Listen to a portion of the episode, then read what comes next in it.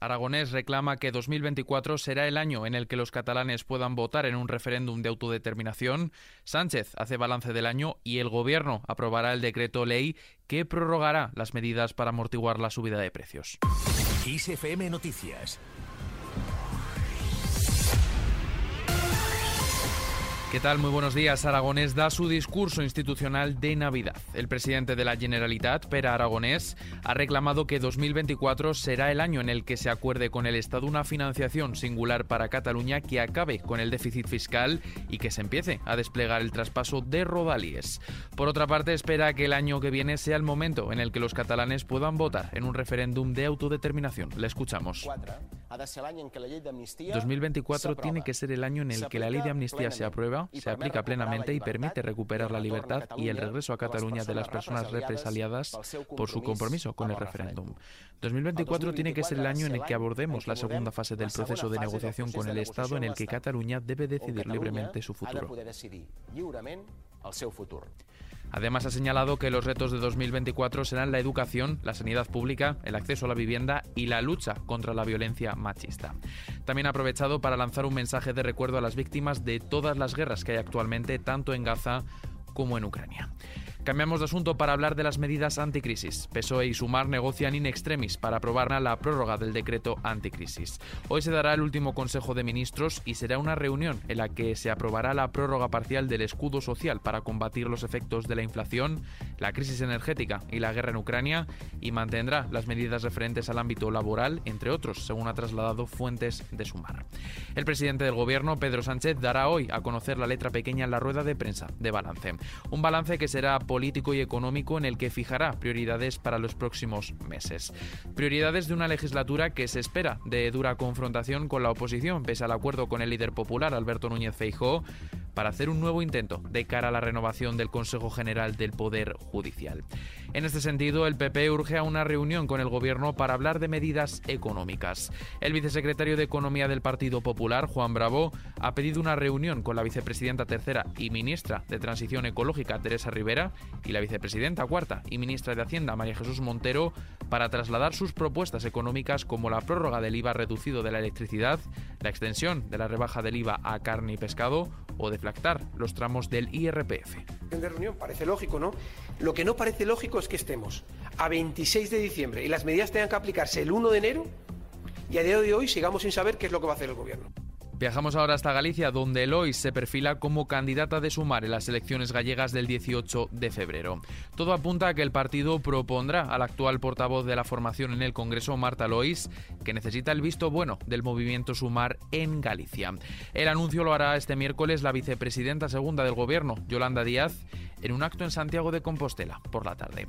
Momento de pasar a la crónica internacional. La guerra en Gaza va a durar muchos meses más. Así lo ha afirmado el jefe del ejército israelí, que ha intensificado los ataques sobre la franja. Al menos 241 personas han muerto y 382 han resultado heridas en ataques del ejército de Israel en las últimas 24 horas, lo que eleva a cerca de 21.000 los fallecidos y a casi 55.000 los heridos desde comienzo de la ofensiva militar israelí. Y de una guerra nos vamos a otra. Kiev ataca un buque de guerra ruso en Crimea. Uno de los grandes buques de guerra ha sido alcanzado por misiles ucranianos. Anclado en Crimea ha quedado completamente destruido. Por parte de Moscú solo ha reconocido daños y ha añadido que sus sistemas antiaéreos derribaron los de los aviones atacantes. Por el momento solo ha muerto una persona y otras dos han resultado heridas. Y ya de vuelta a España, el 40,8% de las mujeres asesinadas por violencia de género en el año 2022 había presentado denuncia previa contra su agresor. Se trata de la cifra más alta de toda la serie histórica desde que en 2003 se comenzaron a contabilizar los casos. Más datos, la grave sequía experimentada el pasado abril en algunas regiones de España se ha convertido en el noveno desastre climático mundial más costoso de 2023, con la clasificación global liderada por los incendios forestales declarados en Hawái, en Estados Unidos, en agosto. Nos vamos ahora al terreno económico para hablar sobre lo que afecta a nuestros bolsillos. La luz caerá un 15%. Hoy amanecemos con un precio de 79,55 euros el megavatio hora. Momento de sacar papel y boli porque la electricidad se será más cara para poner el horno, usar la lavadora o planchar entre las 8 y las 9 de la noche y tendrá un precio de 121,53 euros. La más barata, por su parte, se dará entre las 4 y las 5 de la madrugada, con un valor de 50,18 euros el megavatio hora. Y mientras la luz va bajando, las temperaturas también lo hacen.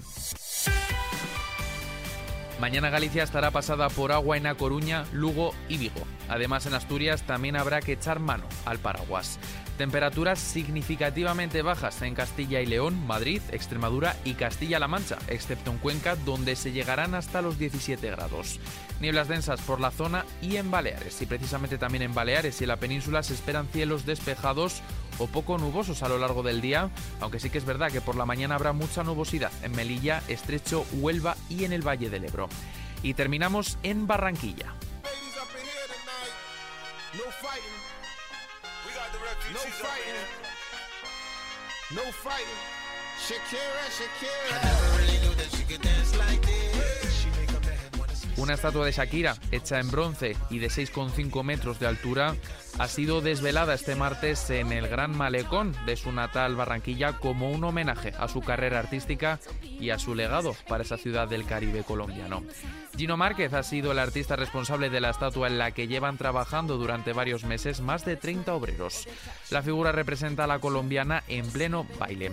Viste con una falda de aperturas, tiene el pelo suelto y las palmas unidas sobre su cabeza. El alcalde de Barranquilla, Jaime Pumarejo, ha publicado en X, anteriormente conocido como Twitter, un post en el que se puede apreciar la estatua.